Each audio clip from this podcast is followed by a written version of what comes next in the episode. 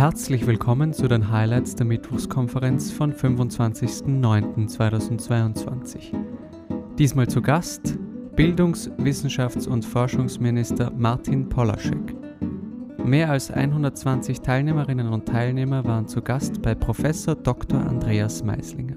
Wenn man schon mal die Chance hat, mit dem Bildungsminister zu reden, würde mich interessieren, was Sie vom Schulsystem halten und äh, was Sie auch von alternativen Schulsystemen wie zum Beispiel dem selbstständigen Lernen, äh, Montessori oder auch alternativen Ansätzen wie Leistungsgruppen oder so halten und ob für Sie eine Änderung des Schulsystems auch in Frage käme.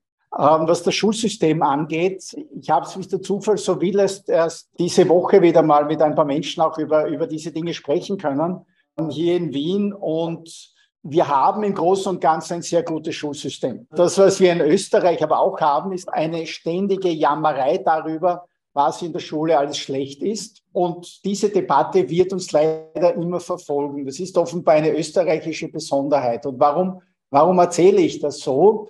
Äh, weil äh, diese, also diese, diese unreflektierte Jammerei nicht in konkrete Vorschläge mündet. Und ich leider die Erfahrung gemacht habe, dass in Österreich eine wirklich rationale Debatte über Schulreformen fast nicht möglich ist.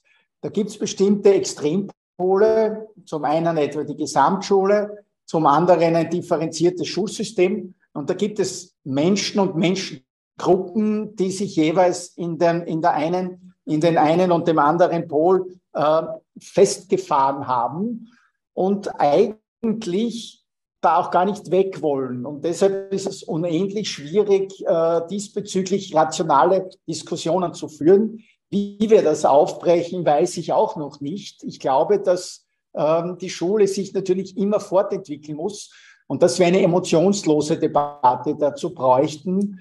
Wie wir eine solche zusammenbringen, weiß ich nicht. Und damit sind wir auch bei den alternativen Schulformen.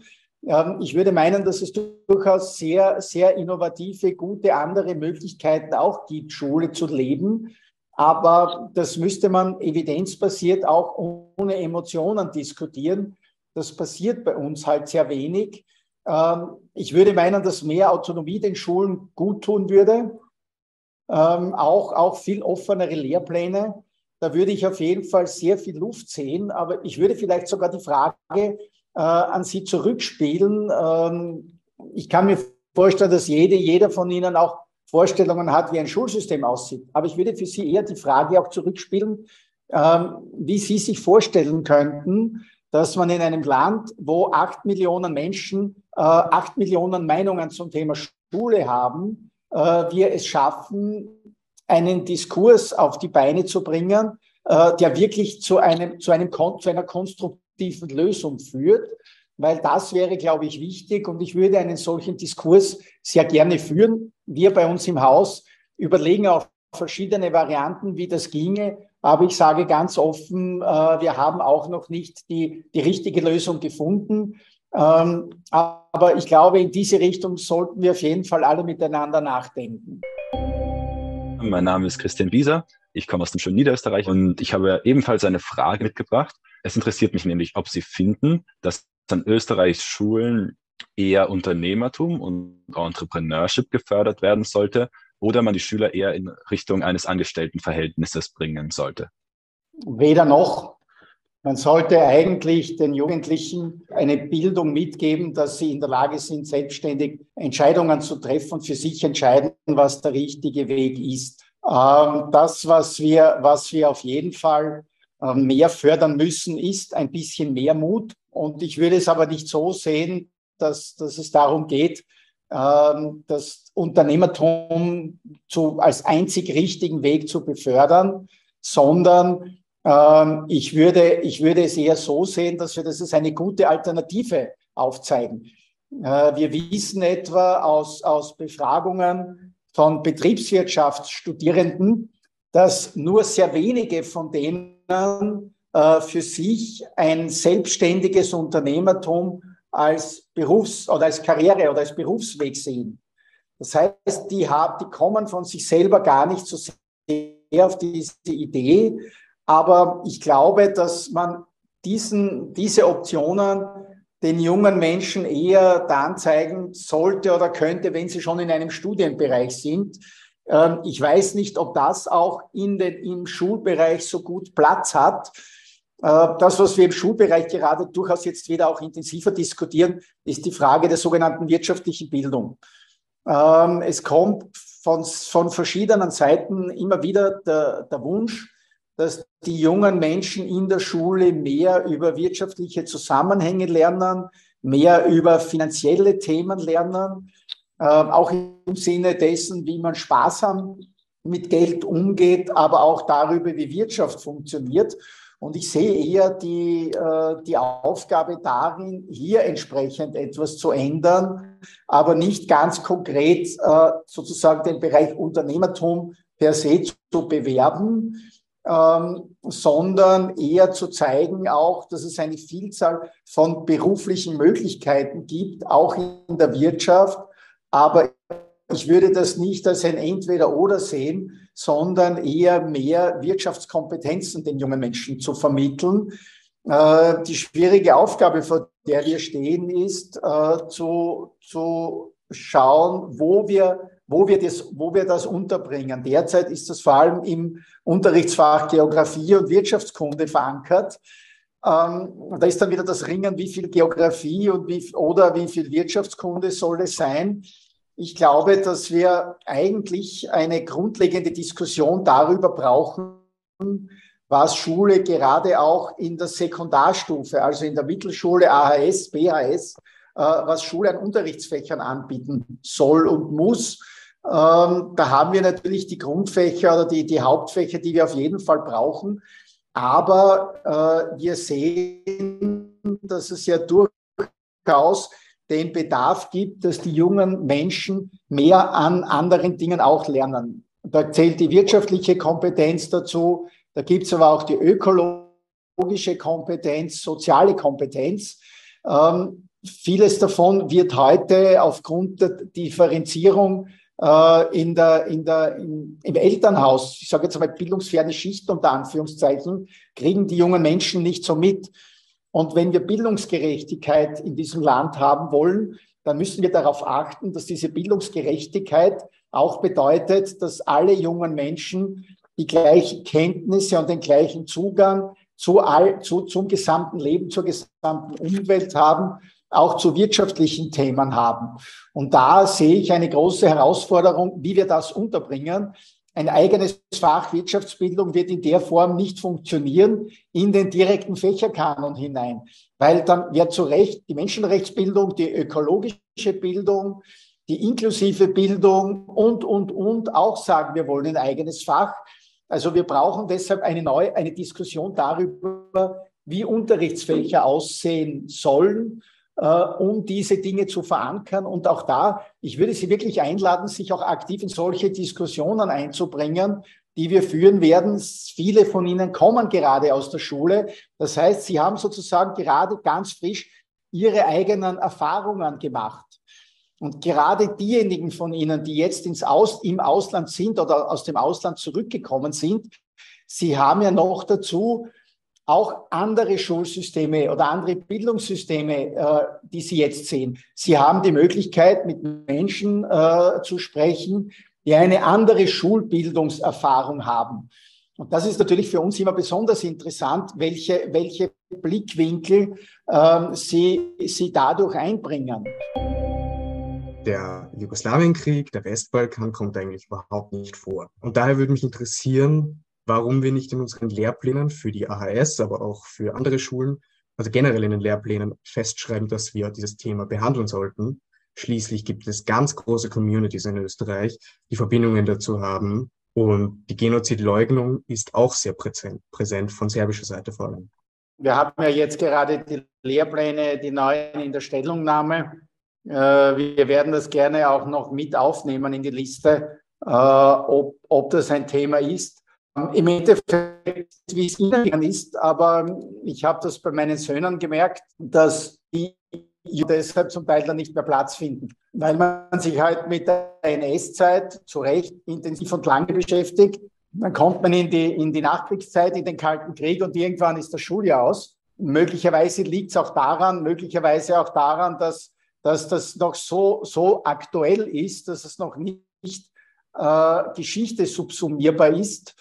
Aber wir haben ja auch das Thema politische Bildung und, und ich würde meinen, äh, und das ist, glaube ich, auch der Kern Ihrer Frage, äh, dass die Verbrechen, die auf dem Balkan begangen worden sind, auf jeden Fall zu dem gehören, was, was junge Österreicherinnen und Österreicher wissen sollten, ähm, was für unsere gesamte auch politische Debatte äh, ja nicht unwichtig ist. Und ich nehme das gerne als Anregung mit und wir werden, äh, äh, ob man das irgendwo einbauen kann, wenn es nicht der Fall ist. Also vielen herzlichen Dank für die sehr gute Anregung. Bitte mich nicht missverstehen. Ich habe nicht gesagt, dass alles, was an Kritik geäußert wird, Jammerei ist. Also es gibt selbstverständlich fundierte, gute Kritik und die möchte ich nicht schlecht reden. Ähm, ich merke nur, dass es sehr viel unreflektierte Jammerei gibt von Menschen, äh, die eigentlich ein sehr gutes, eine sehr gute Schulbildung genossen haben äh, und keine konkrete Kritik vorbringen können. Dass es konkrete Kritikpunkte gibt, äh, die auch wichtig sind, ist überhaupt keine Frage. Das Thema des nationalen Leugnens von Völkermord ist ja leider, muss man sagen, kein Spezifikum auf dem Balkan. Das kennen wir, das kennen wir aus anderen Ländern und aus verschiedenen Epochen der Geschichte. Ich verweise nur an, an den äh, Völkermord an den Armeniern äh, durch die Türkei, die, die heute noch politisch etwas, was heute noch ein politisch extrem heißes Thema ist äh, und auch leider an den, an den durchaus äh, zum Teil beschämenden Umgang Österreichs äh, mit den, mit den NS-Kriegsverbrechen in den 60er bis 80er Jahren. Ähm, also das haben wir leider immer wieder. Und äh, die, äh, den Hinweis auf das Buch und diese Stelle haben wir, haben wir aufgenommen. Danke dafür. Danke. Ja, schönen Abend aus Brüssel, Herr Bundesminister. Ich darf hier meinen Gedenkdienst leisten und sehe im äh, Europäischen Parlament und äh, in den Institutionen immer wieder ähm, Schulklassen aus verschiedenen Ländern, auch aus Österreich, die hier Brüssel besuchen und mit Abgeordneten reden können und so weiter. Das macht aber nicht jede Schule in Österreich. Das machen manche Schulen und bei meiner Schule war das zum Beispiel nicht möglich. Ähm, jetzt ist meine rein hypothetische Frage an Sie. Können Sie sich vorstellen, dass es in Zukunft einmal so weit kommen wird, dass jede Schule in Österreich oder jede Klasse eine Reise nach Brüssel in die EU-Hauptstadt? Ähm, grundsätzlich ja. Wenn Sie aber daran denken, dass wir 1,2 Millionen Schülerinnen und Schüler in Österreich haben, ähm, dann wird das wahrscheinlich irgendwann ein bisschen viel. Ähm, wir bieten jetzt schon verschiedene Formate an, wo man sich auch mit Institutionen in Brüssel austauscht, mit Abgeordneten austauscht. Äh, wir haben, wir haben das Thema etwa auch mit Mauthausen. Es wäre natürlich wünschenswert, dass alle Schülerinnen und Schüler zumindest einmal im Leben in Mauthausen gewesen sind.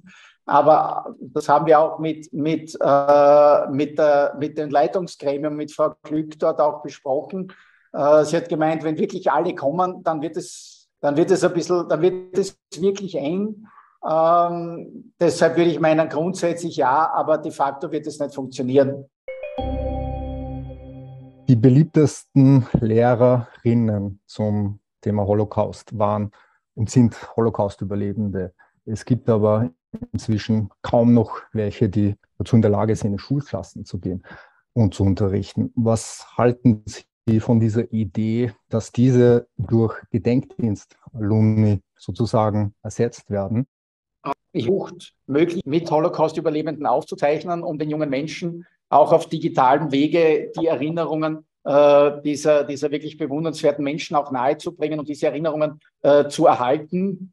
Äh, wie, weit, wie weit das Nahebringen dieser Erinnerungen durch andere Menschen ersetzt werden kann oder wie weit äh, sie einfach ihre Erfahrungen aus dem Gedenkdienst entsprechend auch einbringen können in, in Holocaust Education, kann ich, kann ich so nicht einschätzen, ob das Sinn machen würde.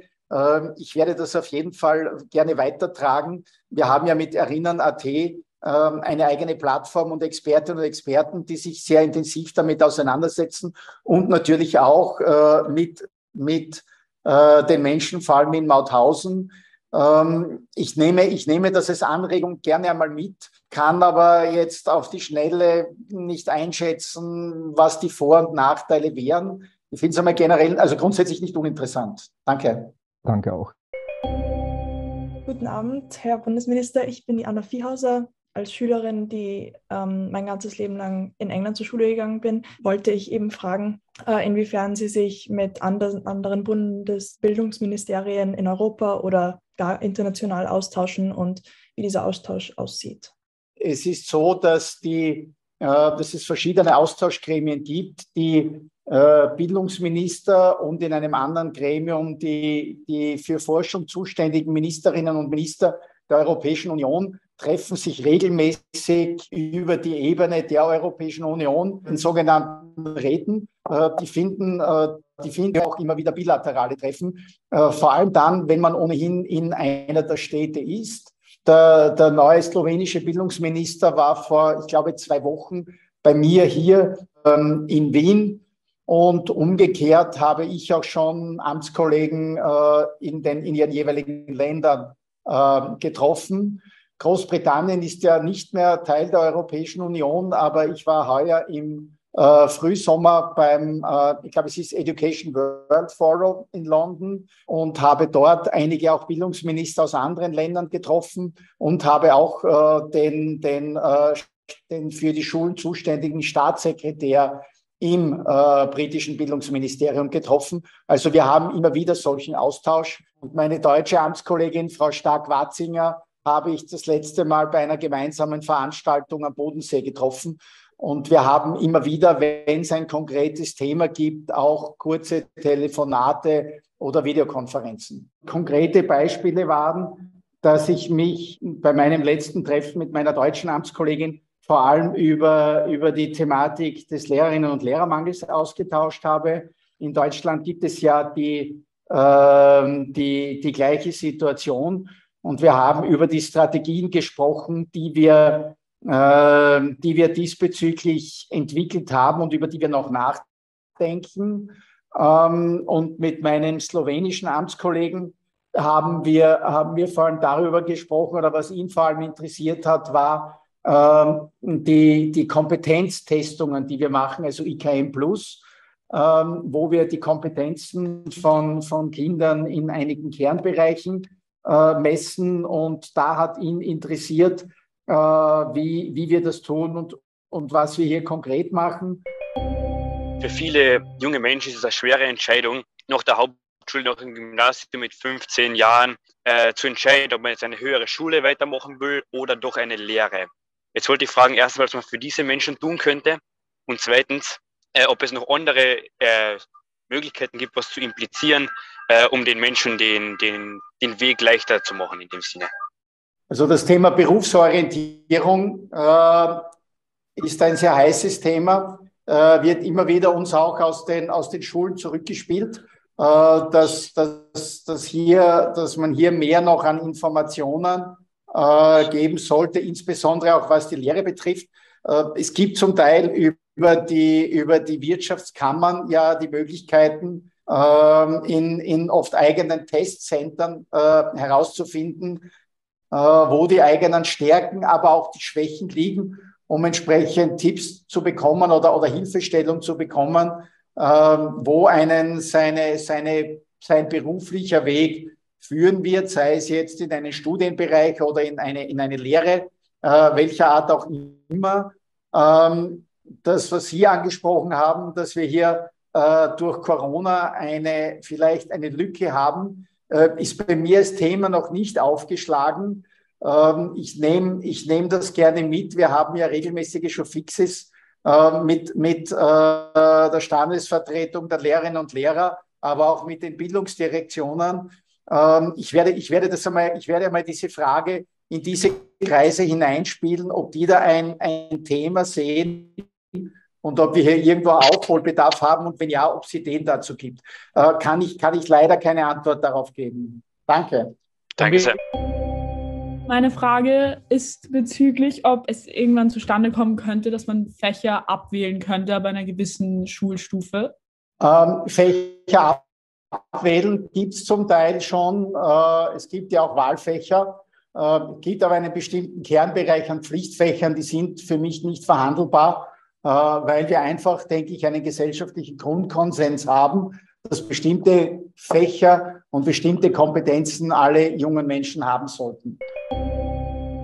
Das taiwanesische Bildungssystem ist ziemlich anders im Gegensatz zum österreichischen, sehr viel mehr auf Leistung und das alles. Deswegen sind ihre PISA-Resultate auch besser als unsere. Deswegen wollte ich Sie fragen, wie, wie wiegen Sie das auf? Die Resultate in den PISA-Tests sind in Taiwan besser, gleichzeitig ist das österreichische Bildungssystem in meinen Augen humaner. Wie wiegen Sie das auf? Was ist Ihr Vergleich da? Ob ich mit dem Schulsystem zufrieden bin, dafür könnte man stundenlang reden. Äh, ja und nein. Äh, es, ist ein es ist im Großen und Ganzen ein gutes System. Jeden Tag gehen ungefähr 1,2 Millionen Kinder in die Schule und die kriegen im Großen und Ganzen eine sehr, sehr, einen sehr, sehr guten Unterricht. Aber selbstverständlich muss es immer wieder reformiert werden und muss es immer wieder verbessert werden. Aber es ist auf jeden Fall viel, viel besser, als es manche Menschen behaupten. Äh, und was PISA angeht, PISA ist nicht alles. PISA geht ganz konkret auf einen sehr schmalen Bereich von Kompetenzen hin. Ähm, und PISA blendet viele Fähigkeiten, viele Kompetenzen aus, die junge Menschen auch haben sollten. Da geht es um Allgemeinbildung, da geht es um, äh, um vernetztes Denken, da geht es um Kreativität, die ganzen künstlerischen Fächer äh, werden ausgenommen. PISA ist eine extrem technokratische Studie, äh, die, die, die einen sehr engen Range hat. Äh, es, ist deshalb, es ist trotzdem wichtig, auch dass wir den Vergleich haben äh, um auch zu wissen, wo wir mit unserem Bildungssystem stehen. Aber, aber PISA ist kein Allheilmittel. Ähm, und ich würde deshalb ein Schulsystem nicht alleine an PISA-Rankings äh, orientieren. Wenn Sie sich anschauen, wie gerade in den asiatischen Ländern, die in PISA so gut sind, wie groß dort der Leistungsdruck ist, wie groß dort die Selbstmordrate bei jungen Menschen ist, dann möchte ich mit diesen Ländern definitiv nicht tauschen. Sie hörten die Highlights der Mittwochskonferenz von 25.09.2022. Für Details zu kommenden Mittwochskonferenzen sowie allgemeinen Informationen zum österreichischen Auslandsdienst besuchen Sie unsere Website www.auslandsdienst.at.